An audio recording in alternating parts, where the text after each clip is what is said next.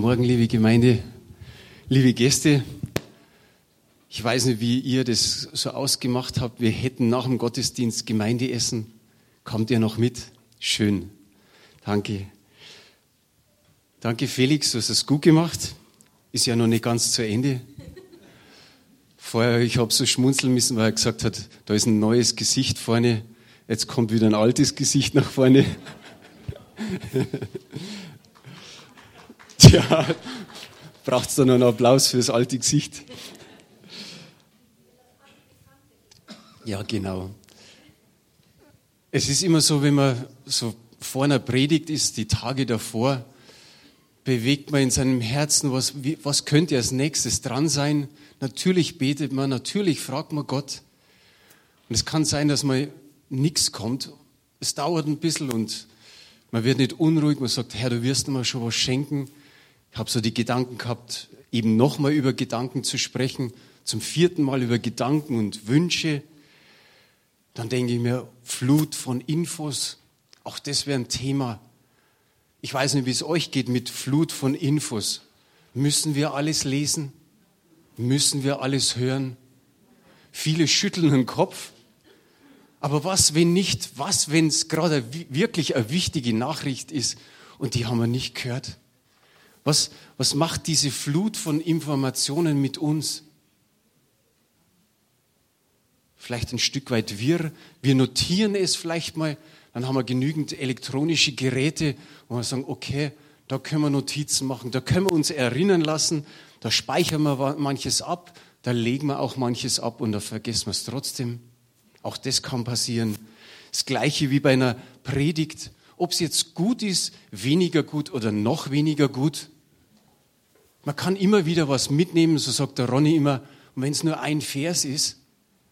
Aber wie schnell passiert es, dass man sich hier im Gottesdienst sagt, ja, das nehme ich mit und dann vergesse es.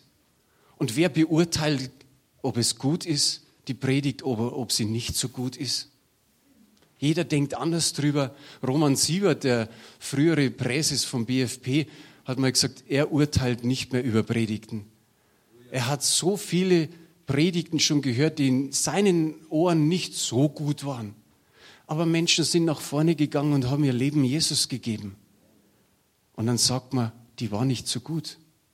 Aber sie hat Menschen zu Jesus gebracht. Und so geht es uns vielleicht auch. Man hört was, man vergisst etwas, man, man tut es nicht, obwohl man es tun wollte, oder man setzt doch das ein oder andere um. Wir werden bei manchen Predigten herausgefordert, da gibt es dann dieses Steh auf.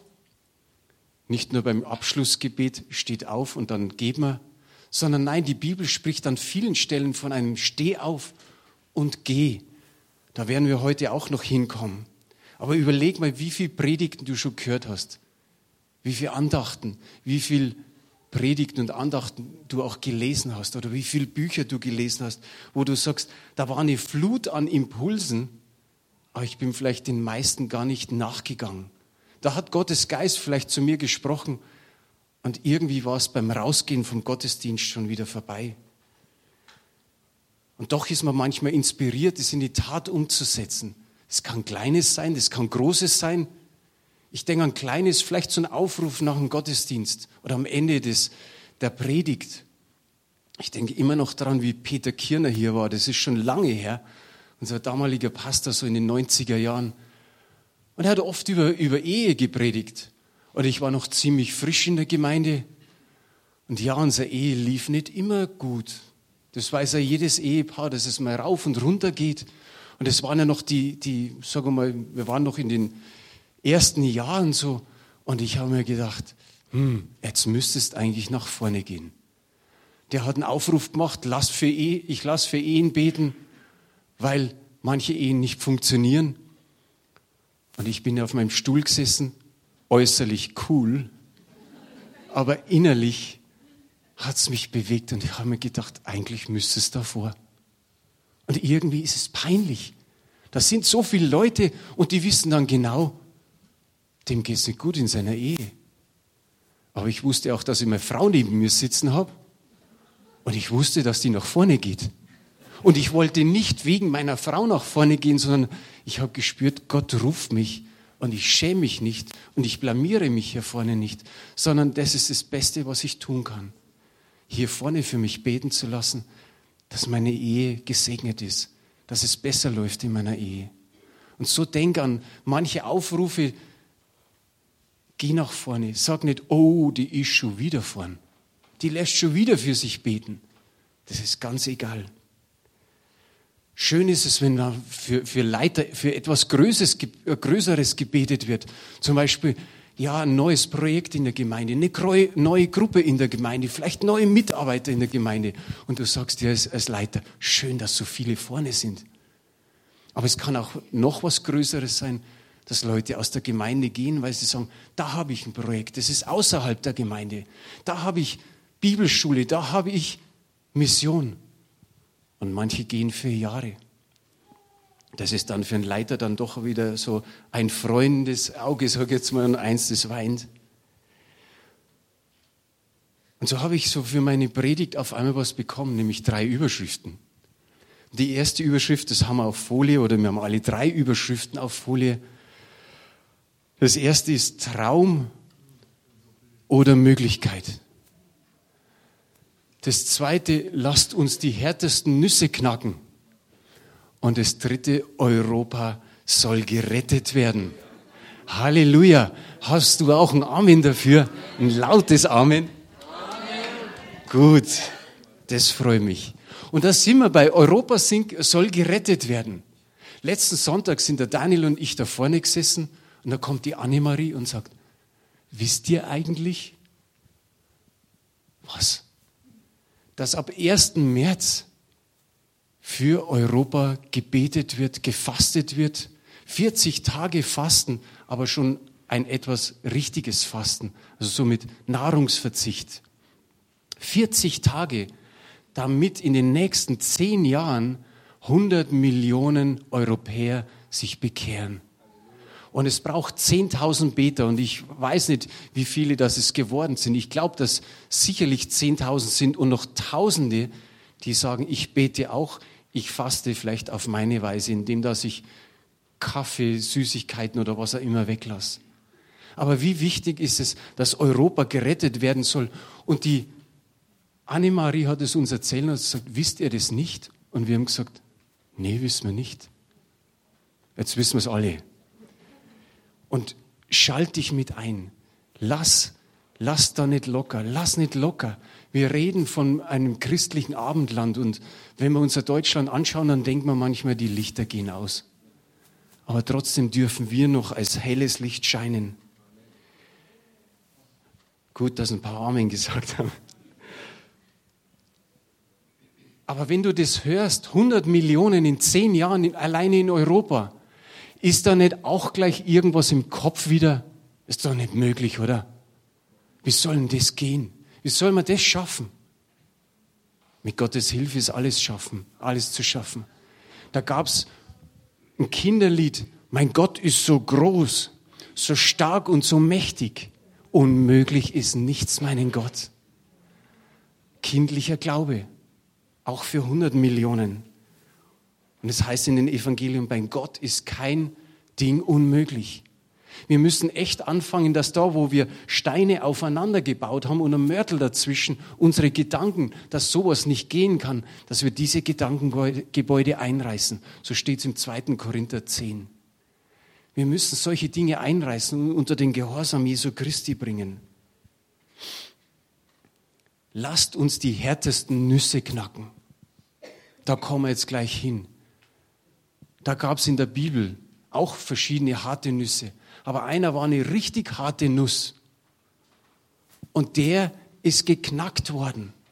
Und der ist losgegangen, um Europa zu retten. Er hat den Anfang gemacht. Paulus. Wisst ihr, auch für uns ist es so, lasst, lasst uns die härtesten Nüsse knacken.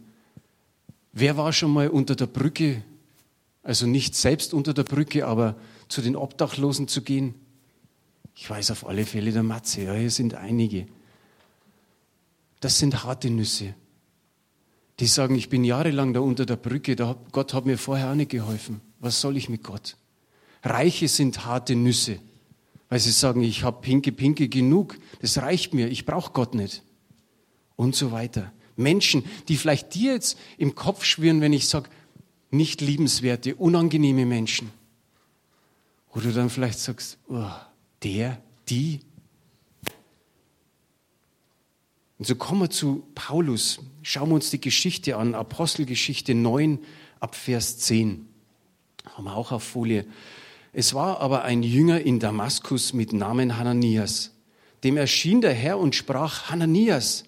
Und er sprach, hier bin ich Herr.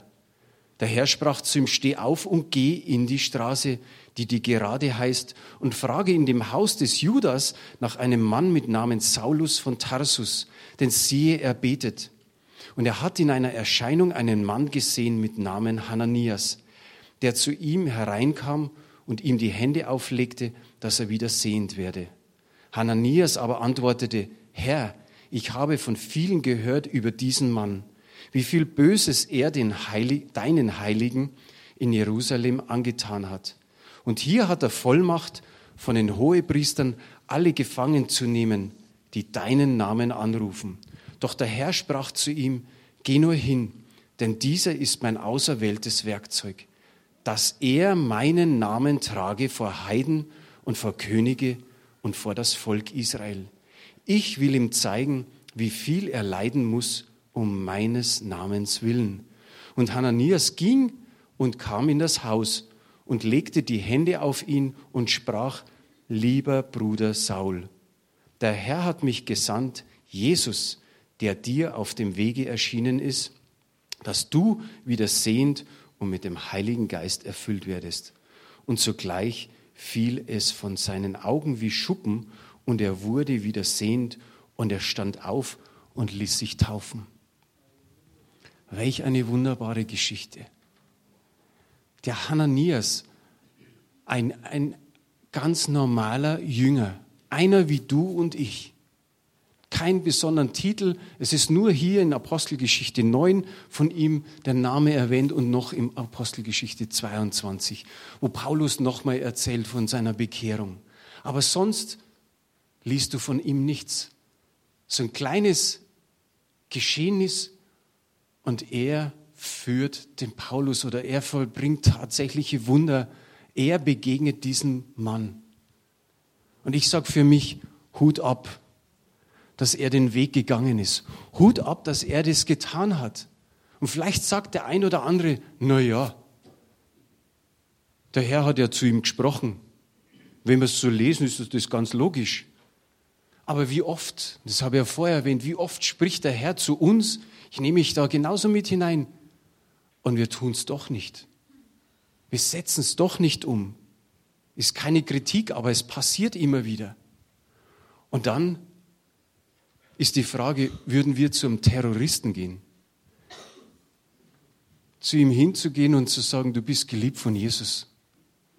Ja, was war denn der Paulus? Der Paulus hat die Gemeinde verfolgt. Er hat versucht, sie gefangen zu nehmen und Gefängnis hat dann meistens auch den Tod bedeutet. Das heißt im ersten Vers in diesem Kapitel 9, er schnaubte mit Drohen und mit Morden. Er wollte der Gemeinde den Garaus machen. Er war voller Eifer. Und dann geht dieser Hananias hin, eben einer wie du und ich. Aber ehrlich gesagt, er ist ja nicht gleich hingegangen. Und es ist auch dieses Gute an Gott. Gott klopft immer wieder mal an. Gott meldet sich wieder und sagt bei ihm den zweiten Mal, geh nur. So wie man zum Kind sagt, das sich vielleicht nicht traut und sagt, darfst schon gehen, geh nur, geh nur. Und tatsächlich marschiert der Hananias los. Allerdings erst beim zweiten Mal, aber das ist nicht tragisch. Und dann erklärt er ihm, und das ist auch wieder das Schöne von Gott, dass er ihm erklärt, warum er da hingehen soll.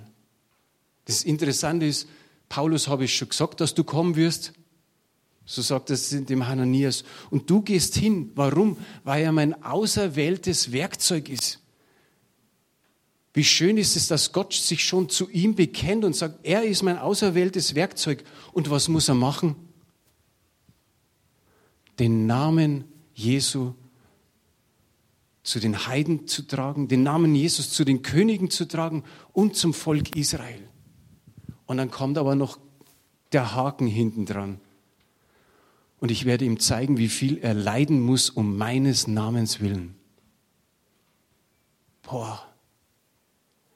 Wie viel er leiden muss um meines Namens willen.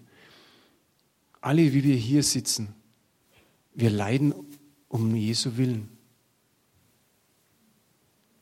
Der Hiob hat auch gelitten um Gottes Willen. Was wurde ihm alles genommen? Aber er hielt fest an Gott. Und der Hananias auch. Er geht, und das Schöne ist, er geht zu Saulus, zum Paulus hin und er, er, er haut ihn nicht zuerst die Hand drauf, sondern er sagt, Bruder. Er weiß, das ist das auserwählte Werkzeug für Gott. Und ich sage gleich Bruder zu ihm. Er ist mein Bruder. Und dann legt er ihm die Hände auf, er wird sehend und wird mit dem Heiligen Geist erfüllt. Wie wunderbar ist das? Er wird mit dem Heiligen Geist erfüllt und jetzt könnte er sagen, ja, dann brauche ich ja die Taufe nimmer. Aber steht er dort und er ließ sich taufen. Er stand auf und sofort ließ er sich taufen. Jetzt mache ich nochmal Klammer auf, Klammer zu. Wer in der Gemeinde noch nicht getauft ist, lass dich taufen. Paulus hat es getan. Obwohl er schon erfüllt war mit dem Heiligen Geist, bekehrt, erfüllt mit dem Heiligen Geist, ein Wunder erlebt, dass er wieder sieht, hätte er sagen können, mei, jetzt brauche ich mich doch nicht mehr taufen lassen. Aber er wollte es, dass es, dass es vor der sichtbaren und unsichtbaren Welt gesehen wird, dass er sich in den Tod mit Jesus Christus hinein taufen lässt, in, begraben und aufersteht.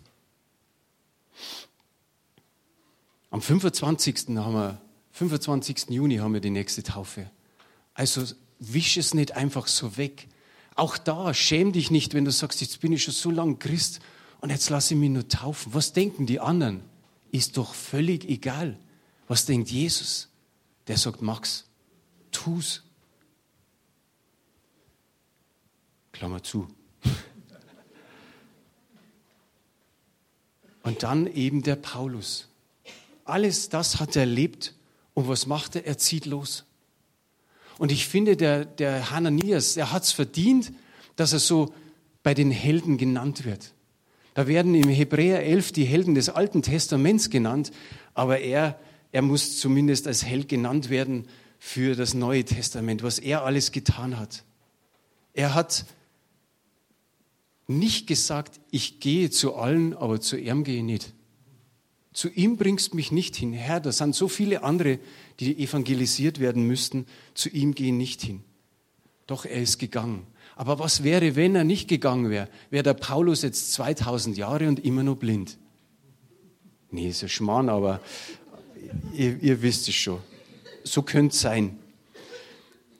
Ich möchte diesen einen Vers, wo der Dominik vorher schon wieder eingeblendet hat, Apostelgeschichte 9, Vers 16, noch mal ein bisschen, bisschen anschauen wenn es da heißt, ich will ihm zeigen, wie viel er leiden muss um meines Namens willen.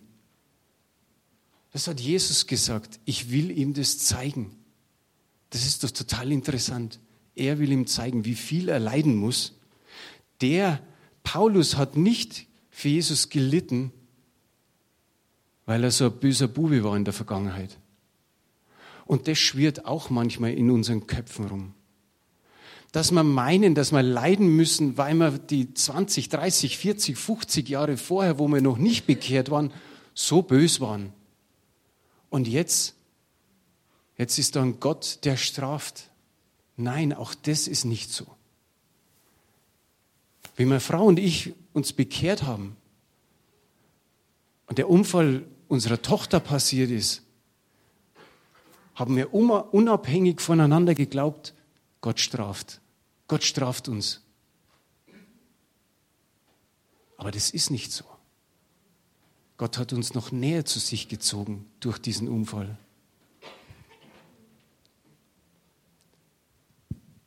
Wer an Gottes Maßstäben der Wahrheit, der Gerechtigkeit und der Reinheit festhält und es ablehnt, die ungöttlichen Lebensweise der Gesellschaft anzunehmen oder über, zu übernehmen, der macht sich unbeliebt.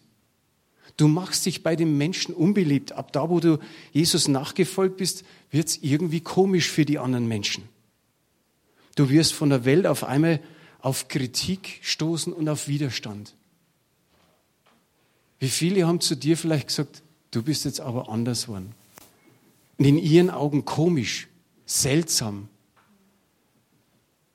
Aber das ist das, was wir tragen müssen.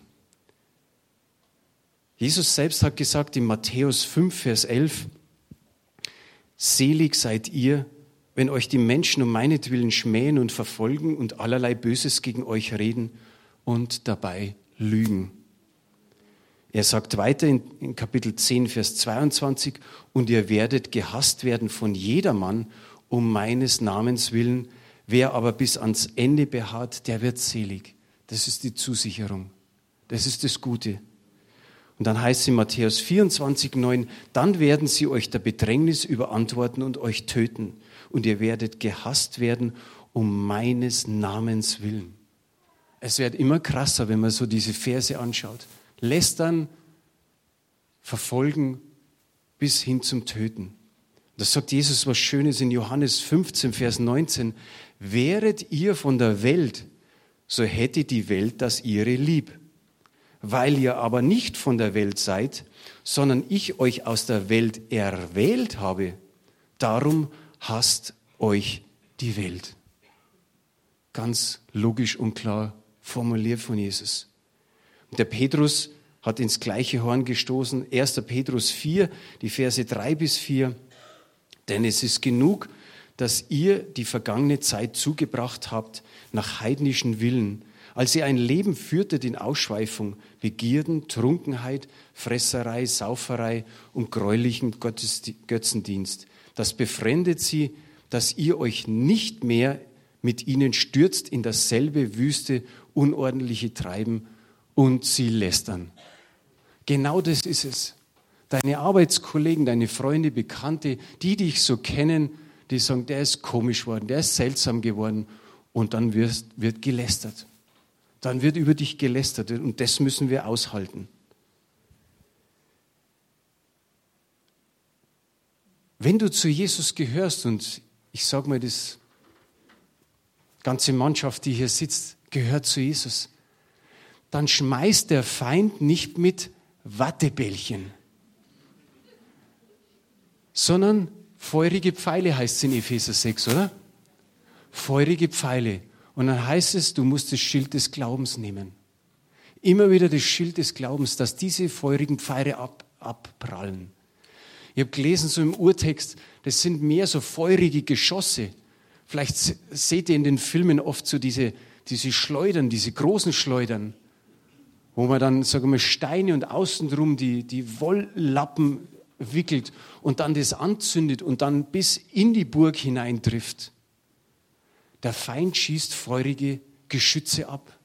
Wir müssen immer wieder damit rechnen, dass er uns aus der Bahn bringen will, dass er uns rausschubst aus der ganzen äh, Nach Nachfolge Jesu. Jetzt hätte ich es bei nur zusammengebracht. Wir werden aber auch erleben, dass manche Geschwister dann sagen, du bist komisch. Ich nehme mal die Geschwister, die so, so ein bisschen Wischiwaschi-Christen sind, die so sagen, ah ja, so eng muss man es ja nicht nehmen, so klar muss man die Bibel nicht nehmen. Jesus hat gesagt, es wird aber ein Bruder, das ist Matthäus 10, Vers 21, es wird aber ein Bruder den anderen dem Tod preisgeben und der Vater den Sohn und die Kinder werden sich empören gegen ihre Eltern und sie werden sie töten helfen. Auch in der Familie. Dominik, das haben wir auch auf Folie. Auch in der Familie passiert es. Matthäus 10, 21 dass die Familie gegen einen ist, dass auch vielleicht der geistliche Bruder gegen einen ist. Ich habe nur zwei Bibelstellen von Paulus rausgeholt. In seinem letzten Brief an Timotheus, da schreibt er in 2. Timotheus 1, Vers 15, du, das weißt du, dass sich von mir abgewandt haben alle, die in der Provinz Asien sind, unter ihnen Phygelus und Hermogenes.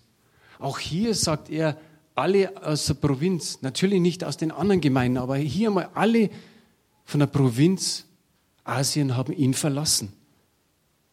Da wird er gemerkt haben, so ist es Jesus auch gegangen. Jesus hat in Johannes 6 eine harte Rede, heißt es, gehalten. Er ist das Brot des Lebens. Keiner muss mehr hungern, wenn er von ihm isst. Und die Leute haben gesagt, die Rede ist zu hart. Wir wollen nicht mehr mit dir gehen. Und dann hat Jesus gefragt, seine Jünger, wollt ihr zwölf auch noch gehen? Auf einmal verlassen einen die Leute. Und er schreibt noch zu Timotheus am Ende des Briefes in Kapitel 4, Vers 16, bei meinem ersten Verhör stand mir niemand bei, sondern sie verließen mich alle. Aber wie gut ist es, dass er sagt, es sei ihnen nicht zugerechnet. Da sehen wir das Herz von Paulus, das nicht bitter geworden ist, sondern er sagt, okay, es ist so geschehen, aber es sei ihnen nicht zugerechnet. Wie sollte unsere Reaktion darauf sein, dass wir leiden um Jesu Christi willen? Sollen wir eingeschüchtert sein? Sollen wir entmutigt sein? Auch da sagt Jesus was. Matthäus 5, Vers 12. Seid fröhlich und getrost. Es wird euch im Himmel reichlich belohnt werden. Denn ebenso haben sie verfolgt die Propheten, die vor euch gewesen sind. Der Lukas kann in der Apostelgeschichte Wunderbares berichten. Kapitel 5, Vers 41. Sie gingen aber fröhlich von dem Hohen Rat fort, weil sie würdig gewesen waren, um seines Namens willen Schmach zu leiden. Würdig gewesen zu sein. Ihnen war das egal, diese Schmach, diese Schande, eigentlich wie die Deppen dazustehen. Und die Leute immer wieder gesagt haben, das verbieten wir euch und das dürft ihr nicht mehr tun und dieses dürft ihr nicht mehr tun im Namen Jesu. Und vielleicht habt ihr gesehen, wie oft es geht um des Namens Jesu willen. Der Petrus kann sagen, 1. Petrus 4, Vers 13, sondern freut euch, dass ihr mit Christus leidet, damit ihr auch zur Zeit der Offenbarung seiner Herrlichkeit Freude und Wonne haben mögt. Wie wunderbar ist das? Freude und Wonne haben mögt. Freut euch in all dem, was euch passiert. Vergessen wir manchmal. Drum, um wieder auf Europa soll gerettet zurückzukommen, gebt das Evangelium weiter. Verkündet es, wo ihr könnt. Gebt einfach den Glauben weiter. Bezeugt euren Glauben. Erzählt, wie ihr Jesus liebt. Erzählt es einfach. Es werden schon die richtigen Menschen auch drankommen. Wir müssen damit rechnen, dass wir Gegenwind kriegen, Widerstand kriegen. Aber da werden auch manche Menschen sein, die nehmen es dankbar an. Meine Frau schafft es immer ganz gut, Menschen so zu erreichen. Und die sagt auch manchmal, ich kann ihnen nicht anders helfen, ich kann ihnen Gebet anbieten. Man möchte nicht glauben, ich sage mal, von zehn sagen neun Leute, ja gerne. Die sagen nicht so, hau mir ab mit dem Gebet, sondern die sagen, ja gerne. Und wir dürfen das Evangelium weitergeben. Es heißt doch, ist unser Ruf schon völlig ruiniert, lebt sich's völlig ungeniert. Wir haben eigentlich nichts zu verlieren. Der Paulus hat auch gesagt, ich schäme mich nicht des Evangeliums im Römerbrief. Gibt es Evangelium weiter in München? Gibt es in Rosenheim weiter, in Hamburg, in Berlin, in Hannover, wo immer du mal hinfährst, auch im Ausland, Rio, New York, Tokio und was weiß ich. Sein Wort kommt nicht leer zurück. Ich war nur dreimal in Anführungsstrichen in Urlaub in Brasilien. Und das letzte war vor zehn Jahren. Aber da war einer, der konnte Deutsch, Englisch, Französisch. Da habe ich mir gedacht, super. Und ich habe mit ihm gesprochen und ein paar Wochen später schickt er mir aus Brasilien Fotos, wo er in einer Gemeinde drin steht. Er sagt, ich habe mich jetzt auch bekehrt. Es hat einfach einen gebraucht, der da 10.000 Kilometer hinfliegt aus Deutschland, um einem Brasilianer das Evangelium zu sagen. Und wie schön ist es, dass uns die Brasilianer auch das Evangelium hierher bringen. Gell, Mariselia? Denkt an Gisela. Gisela und Max, ihr Mann. Sie waren in Berlin vor etlichen Jahren eingeladen, gehen da in eine Freikirche und dann sagen die beiden, Sowas gibt es in München nicht. Und dann sagen die, doch, da gibt es das charismatische Zentrum, da geht's hin. Und dann sind die da hergegangen und preist den Herrn. So sind die Verbindungen, so, so arbeitet Gott. Sag ruhig das, das Evangelium irgendwo außerhalb von München. Es kann sein, dass die Person irgendwie herkommt. Als Elisabeth letztes Jahr auf Reha war, da sind vier Menschen so um sie herum gewesen, so ein Grüppchen. Die hat sie jetzt letztes Wochenende eingeladen. Eine aus Dachau, die war schon mal hier oben bei uns.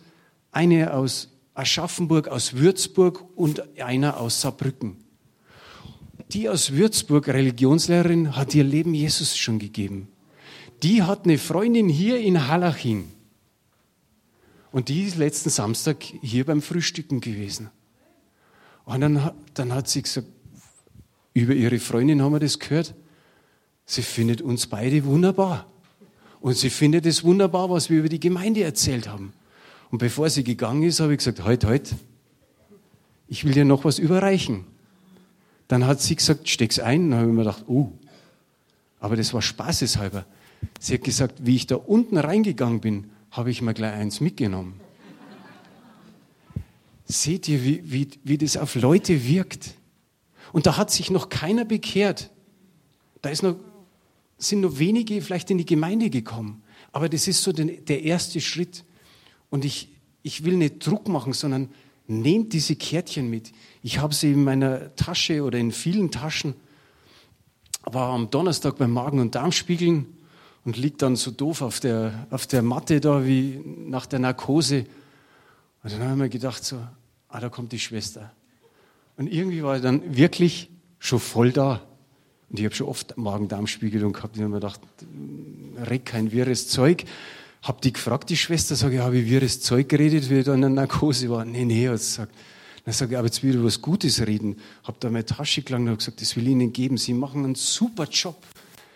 Das ist so gut, dass Sie da sind. Dann hat sie gesagt, habe ich noch nie gehört. Vielen Dank. Vielen Dank. Sie sind der Erste, der sowas sagt. Dann sage ich, schauen Sie, und Sie sind geliebt von Jesus. Sage ich, arbeite in der Kirche, ich will Ihnen das einfach geben. Und so dann eben noch, wie der Doktor reingekommen ist und dann die Anästhesistin, jeder hat ein Kärtchen gekriegt. Ja, auch da, ich weiß nicht, ob Sie kommen, aber zumindest, es tut auch mir gut, weil ich mich traue zu sagen, Jesus liebt Sie. Und nicht sagen, oh, ich schäme mich dafür. Mein Schwiegervater, um nochmal auf die Überschrift zu kommen, schwar, äh, harte Nuss. Das war eine harte Nuss. Wow. Ehebruch, Betrug, Lügen. Wow. Pff, echt so schlimm. Aber ich habe ihn geliebt, mein, mein Schwiegervater. Und sieben Wochen vor seinem Tod hat er sein Leben Jesus gegeben. Der Onkel, der Cousin von meiner Frau, die, die sind mit uns hinterm Sarg gegangen und haben gesagt, gibt's das? Gibt's das? Der Erich hat sein Leben Jesus gegeben. Ist es wirklich wahr? Ja, das hätten wir nie geglaubt. Jetzt sind wir wieder an dem nie geglaubt. Das kann doch nicht möglich sein. Auch die härtesten Nüsse können geknackt werden. Ich habe von einem afrikanischen Mädchen gelesen. Ein Evangelist hat gefragt, nach ein paar Tagen Evangelisation, hat jemand was erlebt?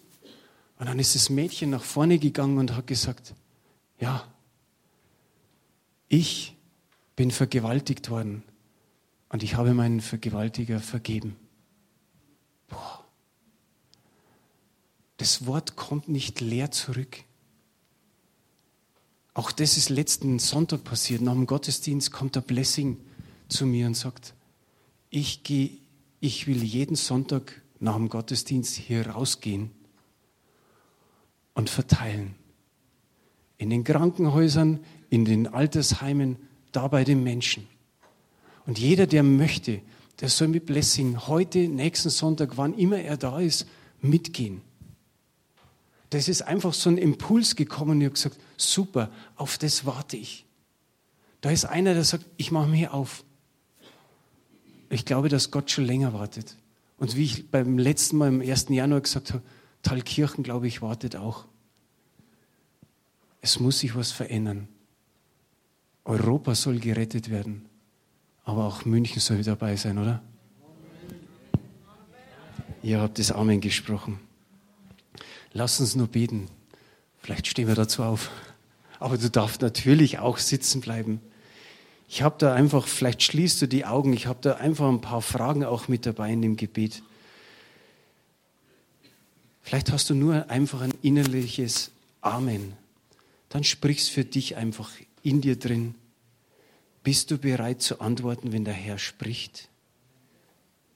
Bist du bereit, wenn es auch vielleicht zu unangenehmen Personen gehen soll, die du ansprechen solltest? Reicht es dir, wenn du das zweite Mal hörst, um dann zu gehen?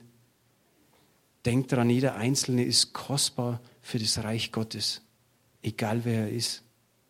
Bist du bereit, so wie Paulus, einfach den Namen zu tragen zu diesen verschiedenen Menschen, wo du hingehen sollst?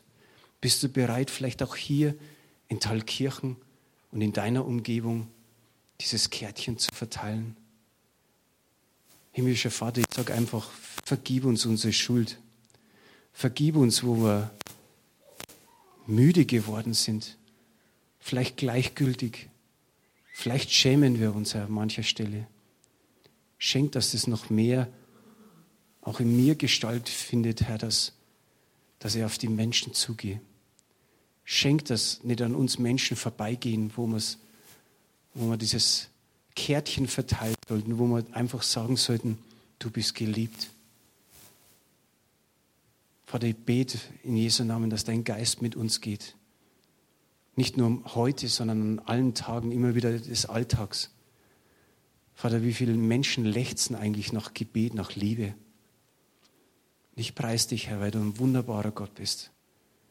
Herr, es hat sich für uns alle gelohnt, ein Ja zu geben dass du für uns gestorben bist und auferstanden und dass du eines Tages wiederkommst. Amen.